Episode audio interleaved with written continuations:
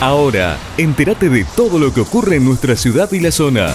En 12 Noticias, buena información. 12noticias.tv. Estas son las noticias. Ciudad Futura impulsa un proyecto de ordenanza. ¿Se viene el debate obligatorio entre los candidatos de Pueblo Ester?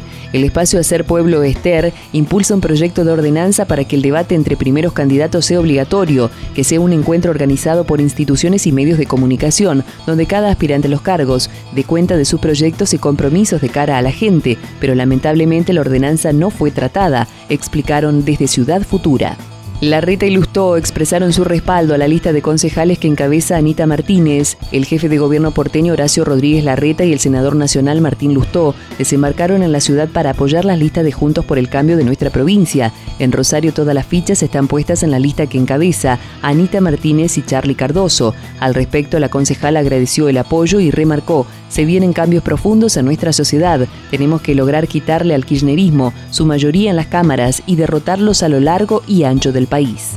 El candidato a concejal Alejandro Camargo visitó la escuela número 100. La educación es el camino, no el objetivo. El candidato concejal Alejandro Camargo visitó a la escuela número 100, José Ingenieros de la ciudad de Villa Gobernador Galvez. Estuvo hablando personalmente con la directora de la institución, la cual ha hablado sobre las malas condiciones laborales que vienen atravesando hace varios años como docentes. Es una escuela donde asisten más de 700 chicos entre los dos turnos. Los docentes nunca están de paro, ya que les descuentan los días de su salario y deben doble turno para poder ganar un poco más y así llegar a fin de mes porque el sueldo que tienen es bajísimo. Realizan una tarea importantísima en nuestra sociedad y la remuneración no está a la altura.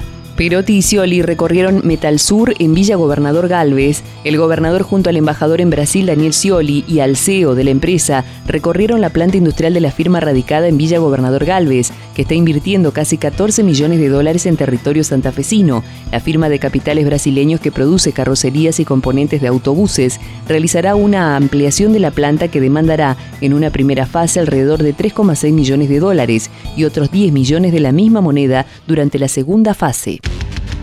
Todo lo que ocurre en nuestra ciudad y la zona. Te lo informamos acá. En 12 Noticias. Buena información. 12noticias.tv. Estas fueron las noticias.